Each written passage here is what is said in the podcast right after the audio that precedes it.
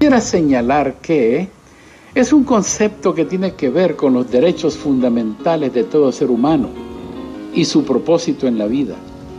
Personal e individual podrían ser equivalentes. Son conceptos que los conservadores entendemos bien y los contrastamos con las definiciones de colectividad. Para los conservadores, la responsabilidad comienza en el individuo. Para los socialistas, comunistas, liberales y progresistas, la responsabilidad no es individual, sino colectiva o del Estado o gobierno. Son dos puntos de vista totalmente diferentes. En esta presentación voy a hacer análisis de la responsabilidad personal o individual